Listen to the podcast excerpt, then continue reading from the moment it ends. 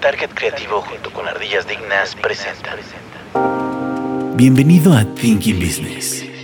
Necesitamos ideas que nos ayuden a lograr un mejor futuro. Porque este nuevo mundo requiere soluciones que nos ayuden a crecer en nuestros propios negocios.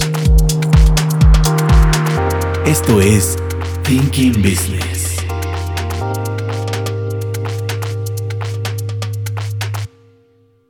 Hola, bienvenidos a Thinking Business. Ahora en nuestra edición de Notas de la Semana. Eh, me acompaña eh, Katzin Martínez ¿Qué tal? ¿Cómo están? y su servidor Juan Manuel Hernández. Bueno, de Katzin, ¿cuál es la, cuál- ¿qué notas vamos a platicar el día de hoy? ¿Qué, no- qué traes? Eh, definitivamente eh, creo que es importante iniciar tal cual eh, comenzó esta semana con una pequeña sacudida, una vez más, en pleno 19 de septiembre. Algo que ya incluso se ha manejado como burla, ¿no? O bueno, en mientras no haya daños y mientras veamos memes en, en internet. O que pasen dos días. o que pasen dos días, eh, todo es alegría. Porque además cabe recalcar que hoy, eh, 22 de septiembre, a la una de la madrugada, se presentó una vez más otro sismo. Entonces, eh, no sé, ¿tú qué opinas? Ya, ya hay eh, muchos puntos de vista en cuanto a que es una coincidencia geológica, que eh, nosotros lo estamos manifestando año, año tras diciendo año. que porque como ya, bueno, de hecho el, el, el- ¿qué fue? Fue el lunes, ¿no? Sí. El lunes justo una de las cosas que se celebraba o se iba a hacer más bien a las 12 del día era el... el Más bien se eh, hizo, porque se el- hizo. el, sismo fue el- minutos ¿Cómo se llama? El simulacro El nacional. simulacro, ¿no? Entonces, de hecho, la gente estaba terminando de hacer el simulacro cuando empezó el Cuando- temblor real, ¿no? Lo bueno es que nosotros no hicimos simulacro. Pues no, en- al menos aquí en donde estamos nosotros, que es Querétaro, no, se supone que no temblaba. Pero este Pero sí tembló. en, en los lugares en donde normalmente sí tienen afectaciones, hacen este simulacro. Y se estaba terminando de hacer cuando pues, la gente se vio envuelta o volvió a escuchar la alarma sísmica, precisamente cuando iniciaba este un nuevo episodio este, de temblorina en la Ciudad de México y en muchas otras partes de la- del país. Así es. Y que ahora es lo que dices, ¿no? Que mucha gente ahora está diciendo, bueno, ¿qué es lo que está pasando? ¿Cómo puede ser posible que esto esté sucediendo constantemente el mismo día, Sí. este, precisamente, ¿no? Y casi a la misma hora. Entonces, ahorita pues hay muchas teorías en cuestión de, pues, qué es lo que está pasando, que es una- que- o sea, qué es lo que atrae o qué es lo que hace que, que el temblor pase. Hay gente que dice precisamente que se está atrayendo porque como toda la gente está pensando en Es el temblor y recordándolo. no. Y entonces eso está provocando que el temblor se dé nuevamente. Este. Ahora salieron, hace rato me estaban enseñando fotos de, de ovnis en, en- Ah, De las luces el día de... ese- fue ese mismo día, ¿no? O algo así. Yo vi, yo vi de lo de las luces fue anoche. Ah, fue anoche, pero bueno, pero hubo otro, otra réplica del temblor. el- bueno, otro temblor, otro terremoto el día de hoy. A la una de Este, la estamos madrugada. hablando, hoy es 22. 22 de septiembre, o sea, el primer, el primer terremoto del que estábamos hablando fue el día 19, hoy 22 de septiembre, y que fue también otro bastante fuerte, ¿no? De, de 7 grados, me parece. Sí. Pero bueno, ¿qué hay de cierto o no en todo este tema? ¿Es una cuestión de que la gente lo está trayendo? Híjole, mira. No creo, porque si, si toda la gente queremos atraer riquezas y no somos ricos, ¿por qué algo tan eh, fuera de nuestras manos como es algo que tenga que ver relacionado a la Tierra y sus movimientos de las placas tectónicas? No creo que sea algo que nosotros lo estemos manifestando. Y no es como que saltáramos toda la población de México al mismo tiempo, ¿sabes? O sea, como que se me hace ilógico que, se llegue a pensar eso. No sé si... eh, sea parte del movimiento natural de la Tierra, por así decirlo. O sea, si, por ejemplo, tenemos el caso de los años bisiestos, ¿no? Que cada cuatro años pasa, que hay un día más. Entonces, que quizás cada año o cada determinado tiempo se estén presentando este tipo de acontecimientos pues, naturales, que a fin de cuentas eso son. Pero también cabe recalcar que ya empieza a haber especulaciones sobre eh, teorías conspirativas de, no sé, por ejemplo, el proyecto HARP de, Estados Unidos, ¿no? Que el chiste es empezar a, atacar, eh, atacarse entre países mediante el uso de los recursos naturales eh, y ataques, pues sí, desastres naturales, tal cual. Que lo veo también, bueno, yo lo vería lejos, pero para cómo están las cosas, no lo sé. También tenemos gente pensando que están bombardeando nubes para que no llueva. Saludos a todo el pueblo de Nopala, ¿verdad? Tanto así. Pero fíjate, digo, eh, por un lado está esta parte de la creencia y que si entonces toda la gente y, lo va a hacer, pues bueno, como tú bien dices, hay muchas otras cosas que la gente puede desear. Y justo creo que salió un meme en donde decía, bueno, si podemos hacer que, tiemble, ¿por qué no podríamos?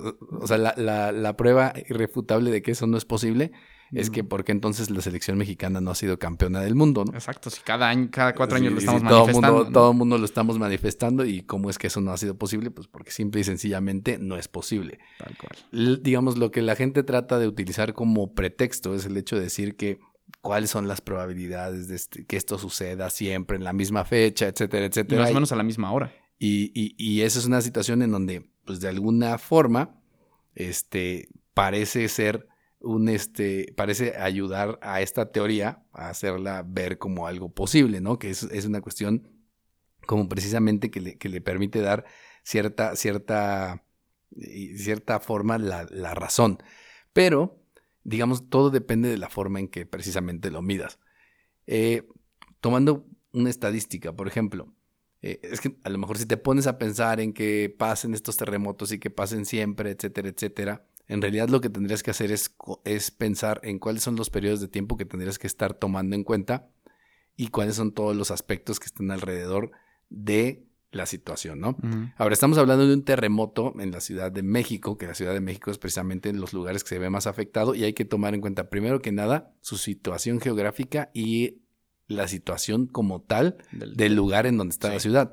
Sabemos que el tema con la Ciudad de México es lago. principalmente que era un lago y que al desecarse o al, al- al básicamente utilizarlo, cuando, cuando tenías ya la parte que estaba seca, eh, utilizar o empezar a construir encima, pues de alguna manera lo que quedó abajo es como una especie de gelatina, que si tú una gelatina le das un empujoncito, la gelatina Se va a sangolotear. se sangolotea y muchas veces incluso lo que termina pasando es que las ondas terminan por ser más fuertes que incluso en el lugar en donde se generaron, Sí, porque sí. en realidad los temblores en la Ciudad de México creo que rara vez son ahí. O Sí, sea, no, realmente son el epicentro, casi nunca es. Sí ha habido ya alguno que tuvo epicentro en, en la zona de la zona metropolitana, Sí. pero los epicentros Son en costa, son, zonas costeras. Exacto. Zonas costeras por donde pasa toda una falla, un sistema de fallas, que pasa todo enfrente de precisamente la costa de Guerrero, Jalisco, Oaxaca. eh, todo eso. O sea, estamos en una zona que es totalmente, bueno, tenemos un, un tema ahí de volcanes donde hay un eje volcánico y eh, de la mano va el tema de las placas que están ahí. Y que aquí en Querétaro nos toca la colita, ¿no? De la falla de San Andrés Claro. que viene desde allá. Y van, de- van norte, pasando, ¿no? pues, durante, pues creo que hay una falla que, o básicamente son varias fallas que se van hasta el norte, Hasta ¿no? norte, Según sí. yo van toda esa parte acompañando esta zona de la, de la zona como costera de, de México por el, que es el, el Atlántico. Ah, sí. Y eso también fortalece la teoría que alguna vez yo escuché que decían que tarde o temprano las Baja California se van a separar de México porque Eh, sí, exacto, ¿no? Y de hecho también se espera en su momento por algunos estudios que, el- por ejemplo, la parte de Vancouver, ahí se genere un megaterremoto sí, que también genere bastantes daños en esa parte, que se encuentra por ahí, encontraron incluso indicios de que había habido en otra parte. Entonces, estamos en una zona totalmente, eh, eh, digamos, que, que sabemos que va a temblar, o sea, Sí. toda esa parte que está ahí, las placas, todo lo que viene siendo cómo van dando el seguimiento de los terremotos, se sabe que toda esa placa pues se van liberando en ciertos lugares la energía y es lo que provoca esto. Los temblores que ha habido, estos temblores, eh, si, según tengo entendido, ninguno de los terremotos que han sido el 19 de septiembre han sido con la misma falla, o sea, no han sido con el mismo epicentro, y de hecho los mismos temblores que ha habido en estos días ni siquiera han sido con el, en el mismo de hecho, lugar. Fue una zona poco común, que justamente lo platicábamos el día que aconteció, que el epicentro se, se presentó esta, en esta ocasión, en estos últimos tres Este días es el- en el- Michoacán. La de hoy no sé dónde fue. Igual, Ok. Pero entonces, que es muchas veces, también lo que dicen es, normalmente tengo entendido que cuando se libera energía en un solo, en un lugar, es, raro. No, pero me refiero es que es raro que luego vuelva a otro Ah, de la misma magnitud, Ajá, sí, en sí. el mismo, como en los mismos tiempos. sí. Por ejemplo, y de hecho, ahí cuando van los mapas de los temblores y los terremotos que ha habido, o los movimientos sísmicos que ha habido, por ejemplo, un lugar en que, en que aparentemente le falta, porque ya tiene mucho tiempo en que ha estado soportando mucha energía, de hecho es creo que enfrente de Acapulco Ok. que es un lugar que no ha liberado energía en mucho tiempo y parece ser que incluso hay gente que está preocupada porque justo ha habido muchos en, a lo largo, pero en esa parte no ha liberado. Pues quizás hay que preparar Entonces, la cosas primera, para el siguiente año, ¿no? la primera, estamos en un lugar donde hay, donde hay terremotos. Los terremotos no son en la Ciudad de México. Hablamos de la Ciudad de México porque es el lugar en donde normalmente ha habido mayores Daños. eh, daños, precisamente por la, el- la cantidad de gente que hay. Ay, Además, y- y en las condiciones en que muchas veces había estado cuando, está, cuando fue el primer terremoto fuerte en el 85, pues obviamente todas aquellas construcciones mal hechas y en muchos Y sentidos viejas. y viejas se caen. Pero ahí te va. Tomando en cuenta otra situación. Digo, si nos vamos como a todo el aspecto y de que esto pasa y que en el mismo lugar, ok, no es que pasa en la Ciudad de México, vemos que está pasando en diferentes puntos. En, que en se ve lugar. reflejado en mayor parte. Y además de que lo leí en un tuit muy cierto, que toda la atención se centra en la Ciudad de México. Uno es la capital. Claro, Y dos, todas las noticieros y shalala, todo se concentra ahí. Entonces puede que en los lugares del epicentro se note más el daño, pero no es por ser mala onda, ¿verdad? pero pues, le, se- le- le ponemos más atención a la Ciudad de México, ¿no? claro. Ahora, fíjate, el otro tema es, ah, que la fecha, ¿no? Que qué coincidencia, etcétera, etcétera. Vamos, vamos a revisar, por ejemplo, en términos de el número de terremotos que hay. No, no hay que ponernos a ver en más de un año. Vamos a poner en un horizonte de un año que son 365 días. O sea, tienes 365 días que son la posibilidad de que caiga, o sea, que, que, se, que, se, que se dé un terremoto en cualquiera de Claro. esos días. Pero te- ¿qué tendrías que tomar en cuenta? ¿Cuántos terremotos ocurren al año? Porque si tú dices así, como lo ves a simple vista, dices, ¿cómo puede ser que sea posible que el mismo día, etcétera, etcétera? Solo pasa una vez al año. Referencia. El año pasado, en México, de acuerdo al Sistema- sistema. No, no, déjame ver si este es del, del- A ver, esto. De acuerdo a los datos de. ¿Dónde está la fuente? No, Wikipedia. ¿Qué pues. le pasa a. Wikipedia? Te, te va a el, Wikipedia vienen los datos. te va- viene- te va a salir el letrero de por favor dona, ¿no? Sí, dice actualización por última vez 21 de septiembre a 2021 a las 2025 en base al EMSC. Que será el- a ver, chécale ahí que es el EMSC. Pero bueno, fíjate, nada más, el año pasado, 2021, hasta septiembre, hubo en México un total de 2.345 terremotos. Ok. ¿sí? De diferentes magnitudes, entre magnitudes de 4 a 4, 4 hasta 9.9. ¿Qué podría ser el que más es- alto? Bueno, no, no hubo de 9.9, pero digamos son los, las escalas en las que se miden. Ok. Dentro de esas escalas, por ejemplo, el año, en, ese, en ese año, en teoría hubo cuatro que fueron eh, con escala o magnitud de arriba de 8, 6 con magnitud en, eh, arriba de 7, a- de 7 a 7.9. Entonces, si te fijas, ahí ya es, ok, tenías 365 días de entrada, digamos. Una vez va a pasar. No, más, Bueno. porque si son 2.345 terremotos en un año, No, sí. Sí, es entonces más. quiere decir que le tocan casi 10.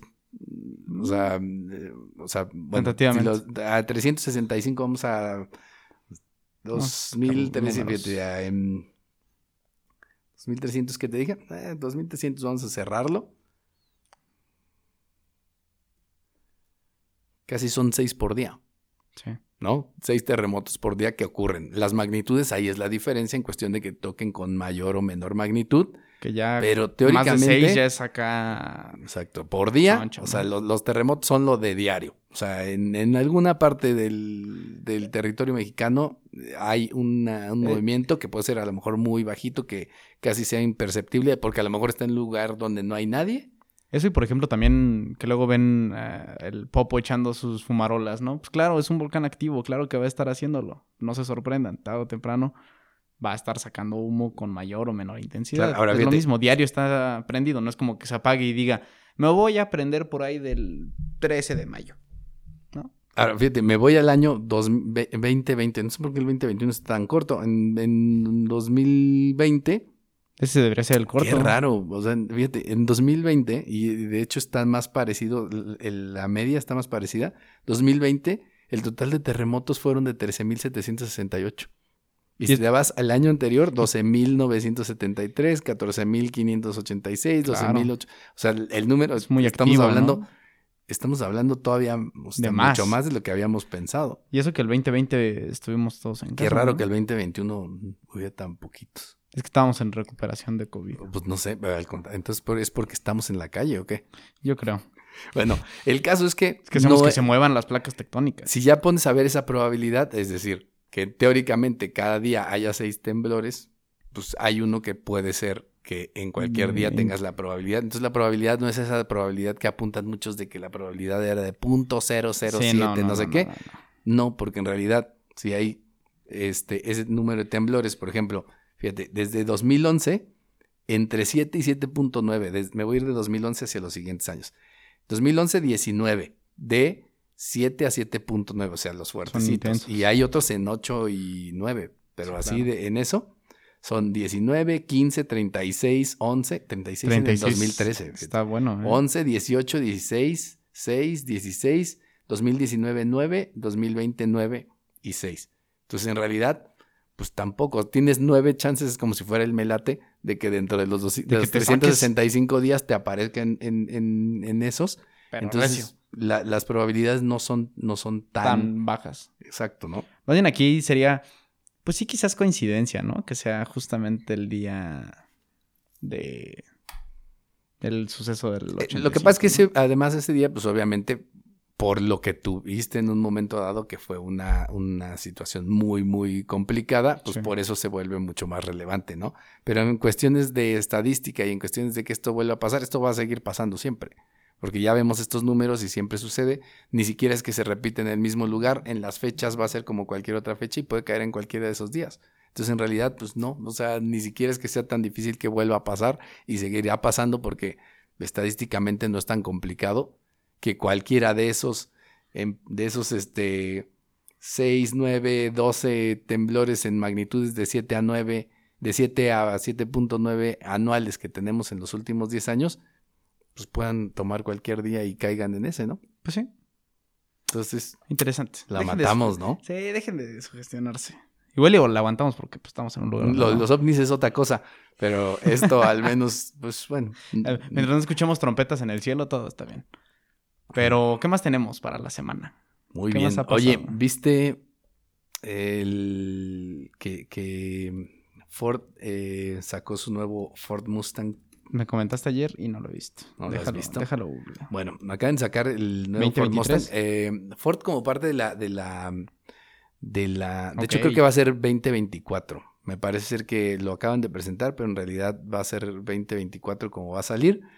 Pero Ford dentro de lo que viene siendo... bueno, Lo como- presentaron como- en el Auto Show de Detroit. Exacto. Ah, sí. Como muchas otras eh, eh, empresas de la industria, lo que han estado tratando de ver es de qué manera pues, se van colgando, se van yendo hacia la parte eléctrica.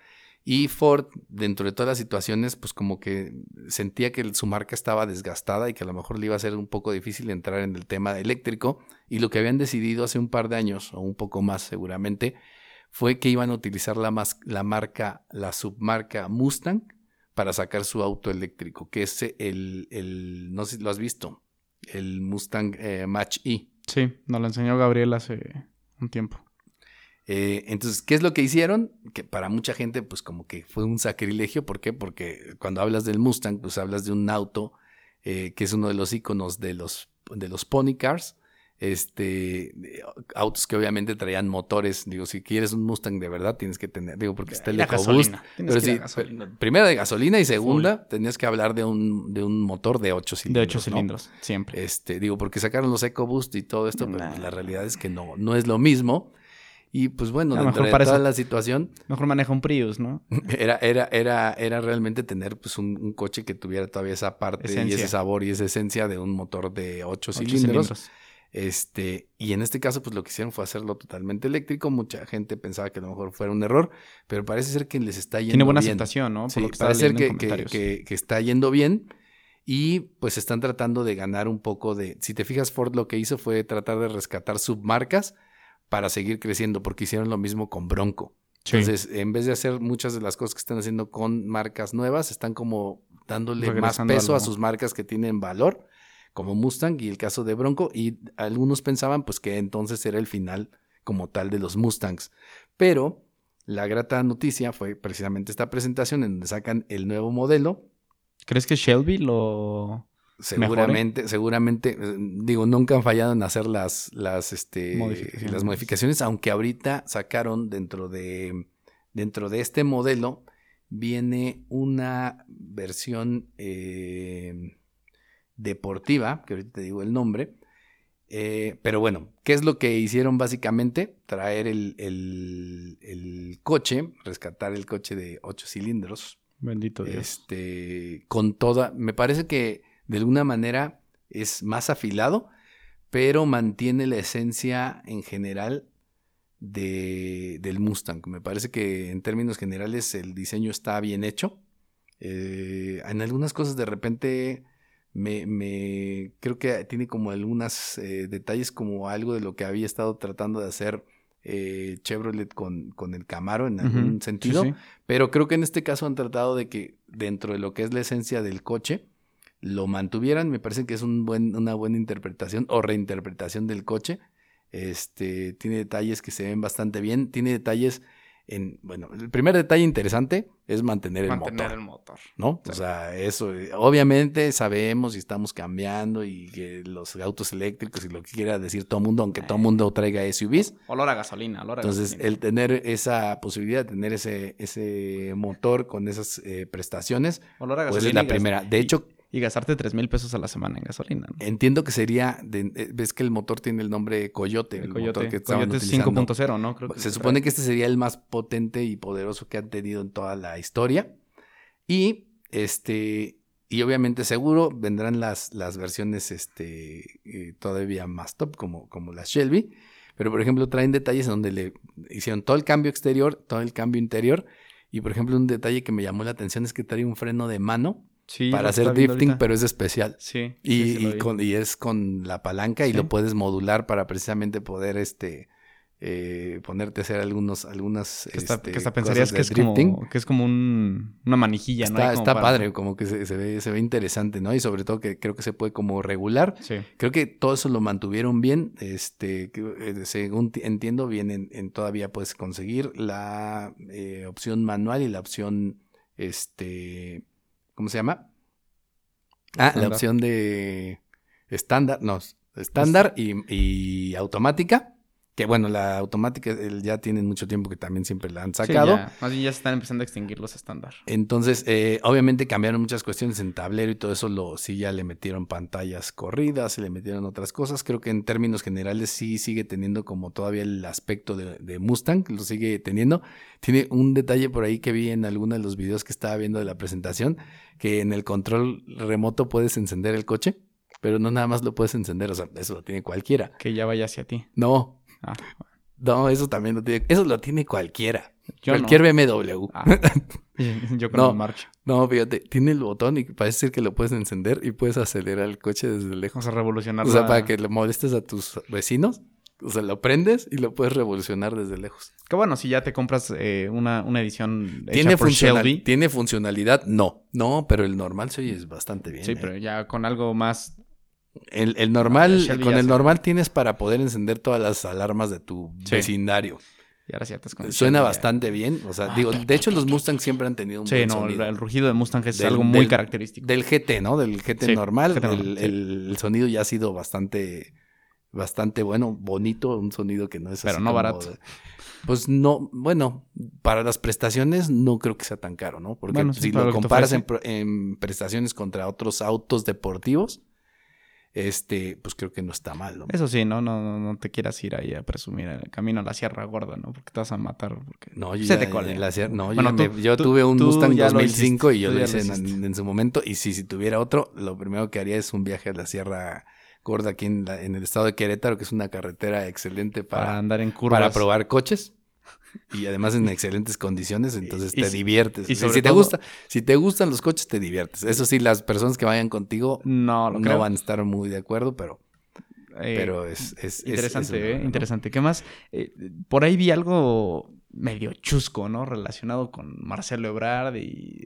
Bueno, Marcelo Ebrard teniendo su punto, pero también el señor presidente en una más de las locuras del emperador, ¿no? Seguramente te refieres a esta puntada que se aventó el, el 16 de septiembre, en donde empezó a, como, como señorita, este, ¿cómo se llama? Y ahora sí, ahora sí sin ser este machista, pero más bien eh, retomando como los clásicos eh, del tema de, de los concursos de belleza, belleza. cuando las concursantes siempre dicen ¿Cómo que quieres la paz el del mundo y todo esto.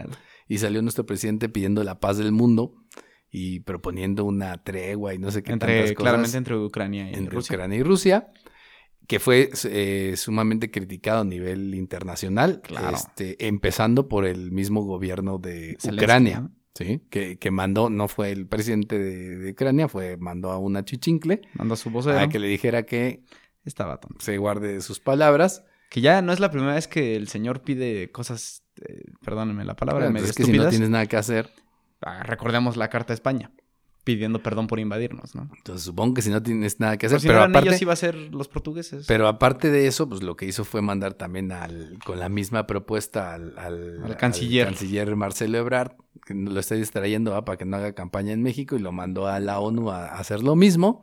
El pobre se tuvo que regresar y no pudo hacer todas las selfies que quería allá en, en En Inglaterra, Inglaterra. ¿no? Pero que nadie se acuerda porque Tembló. pasó el temblor, entonces nadie se dio cuenta, pero eh, por ahí lo estaban criticando porque salió tomándose selfies al lado del, del féretro. del féretro y no sé qué tantas cosas. Que ser sincero, yo también lo haría, ¿no? Muy mal, por eso no te llevaron. No, pero no soy canciller de México. Entonces, meh.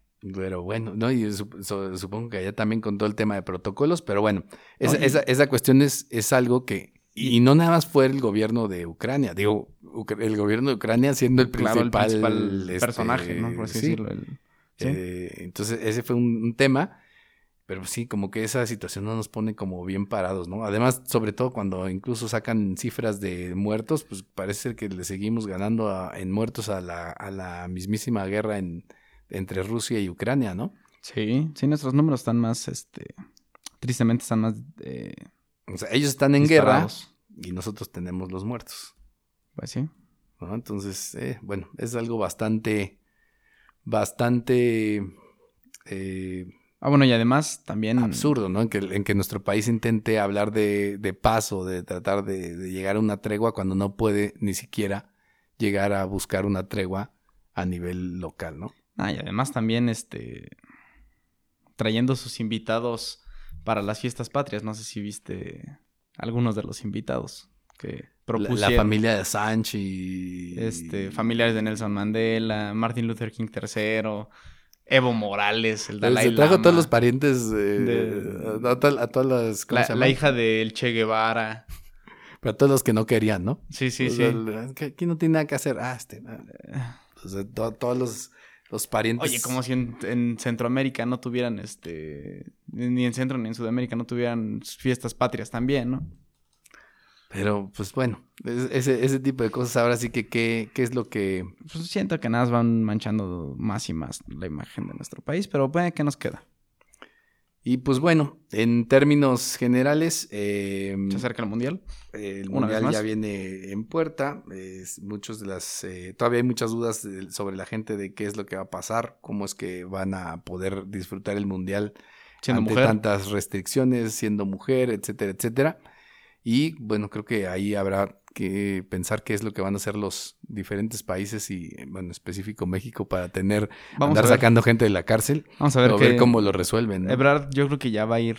este, Ebrard, yo creo que sí se tiene que ir ya para allá para Para ir este, viendo estar ahí listo, arreglar, ¿no? ¿no? Sacando paisanos de la cárcel. Ir viendo o- de cuánto va a ser el moche. Pues, pues- pues sí, pero nada más que no es México, ¿ah? No en todos lados se aplica el moche así tal cual. Entonces, quién sabe cuál va a ser el costo precisamente de ese tipo de, de circunstancias. Eh, mandamos a mis tíos rancheros a cerrar el trato. Esos machistas, ni modo que no arreglen cosas con ellos. Pues sí. Y bueno, nada más como última nota, mm, ya un poco para cerrar y también un poco en el sentido político, que bueno, no es que queramos hablar de política, pero eh, a final de cuentas es una de las cosas que más nos afecta, sobre todo cuando son políticas que tienen que ver con eh, temas de seguridad. Estuvo también toda la situación esta de la votación que se quería hacer para precisamente permitir que La que fue también un, tema que propuso el PRI, que él se permitiera eh, precisamente que el ejército siguiera en funciones, eh, pues digamos, apoyando En como Guardia calle. Nacional o en la calle hasta 2028, este, en donde fue todo un tema porque el PRI se suponía iba a ir de la mano con el resto de los partidos, PAN, PRD, este, La oposición al gobierno ciudadano, etcétera, etcétera, precisamente, sobre todo lo que habían quedado es que no iban a presentar ningún tipo de propuesta Propuestas. eh, ahorita, es decir, como decir, ¿sabes qué? No estamos de acuerdo, no hay algo que pueda salir ahorita porque no hay la situación, no vamos a presentar nada. Y de repente salen los del PRI después de que estuvieron atacando a su presidente, es decir, lo ablandaron y seguramente algo le tienen por ahí que hicieron que cambiara de parecer. Sí. y sale una de sus senadoras, me parece, o Sí, fue. diputadas, no me acuerdo, Sí fue senador. presentando precisamente una propuesta que va totalmente de la mano con lo que el presidente había querido que se hiciera y obviamente dándole en la torre a esta, a esta alianza que se tenía y pues poniendo en peligro el hecho de que realmente esto pudiera llevarse a mayores, ¿no? Y no nada más eso, sino que de- también al- un par de días después eh, salió también un, un individuo por ahí, un este diputado, senador, no sé, no recuerdo ahorita qué era, también del PAN, que pues curiosamente se cambió de bando a últimas, a últimas horas, casi cuando Eh. iban a llegar al tema de la votación, e hizo, este, si no mal recuerdo, a ver, aquí lo tenemos. Sí, fue Raúl Paz Alonso, que era del Partido Acción Nacional, y se movió para eh, Morena, precisamente a poco tiempo de que ¿no? se de cerrara esto. Eh, Y de- de- eh, salió con todo un discurso, salió con el, con el, el presidente del partido de Morena. Y no, pues esa persona no es una persona que tenga o crea que esto es lo mejor para México, es una persona que, sobre todo la gente que, que está en su, en su, en el territorio que representa, pues tiene que eh, cuestionarse qué es lo que, qué es lo que se robó y qué es de lo que es lo que le saben Sí. para que lo pudieran convencer de hacer esto en este momento, ¿no? Y afortunadamente al final del día, eh, lo que se esperaba y mucha gente temía es que empezaran a caer varios más, que se fueran cambiando. ¿Por qué? Porque este gobierno ha tratado de utilizar a, Miedo. a la- las procuradurías, al tema de, de- de todo este de Hacienda y, todo lo que puede, todas las instancias para poder eh, pues buscarles lo que sea a las personas y tratar de agarrarlos de eso. Y se esperaba, se esperaba que obviamente hubiera otros que cayeran. Al final parece ser que se dieron cuenta que no iban a alcanzar los votos y se echaron para atrás. Sí, claro. Y bueno, esto creo que, que está bien, que no se haya, no se haya llegado a, a- a que subiera a nivel constitucional. Y pues esperemos que pues de alguna manera se den cuenta En de que lo que están haciendo ve. no está funcionando y que se vaya en otro lado. ¿no? En cualquier En momento se le va a botar otra vez la canica y se le va a ocurrir alguna otra de sus eh, maravillosas ideas, según él.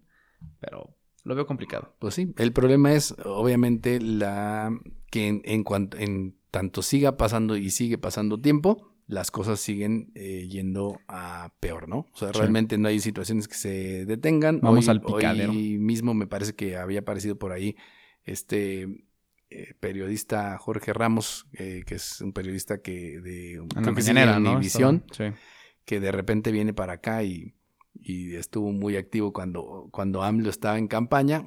A mí siempre me molestaba como que venía y hablaba de algo que ni sabía, porque es como, como los, estos actores también este famosillos que, Que si no Diego Luna el- y Diego Luna y Gael eh, García. Que ni siquiera vivían acá y andaban apoyando algo que de lo que creo que ni De siquiera lo que ni entendían siquiera viven. ni viven y lo apoyan mucho tiempo y bueno, ahora estamos en la situación en donde ahora viene, lo empieza a cuestionar, A sobre el tema de los muertos y bueno, la- la- las respuestas son las de siempre, echando la culpa a todo mundo menos a él todo el Eh, pasado. Todo el gobierno anterior. y tampoco sin una mínima intención de, De tratar, mejorarlo. por lo menos de revisar lo que estás haciendo y ver si lo puedes cambiar precisamente a tiempo, ¿no? El problema es que ya estamos muy avanzados y difícilmente... Cuatro años. Y aparte con una personalidad como la que tiene el presidente, difícilmente va a echar para atrás. Por más que alguien se le acerque y le diga otra cosa o le trate de, de mostrar algo, no lo va a hacer, ¿no? La Entonces, siguiente eso locura va a ser su reelección. Así es que definitivamente no vamos a poder hacer nada. aquí se los mencionamos primero. Pero bueno, esto como noticias en- que valía la pena marcar en esta semana. Sí. Les agradecemos que nos hayan acompañado. Los vemos próximamente en otro episodio de Thinking Business, Ideas para Negocios Inteligentes. Hasta luego. Esto fue Thinking Business. Ideas que brindan soluciones que nos ayudan a crecer en nuestros propios negocios. Thinking Business. 35. Una producción de Target Creativo junto con Ardillas Dignas. esta semana, ¿no? Sí, lo he Quedó bien, ¿no? Nada más hay que ver como, no sé si dividirlo y ponerlo eh, como, pero ponerlo como en otro color o algo así.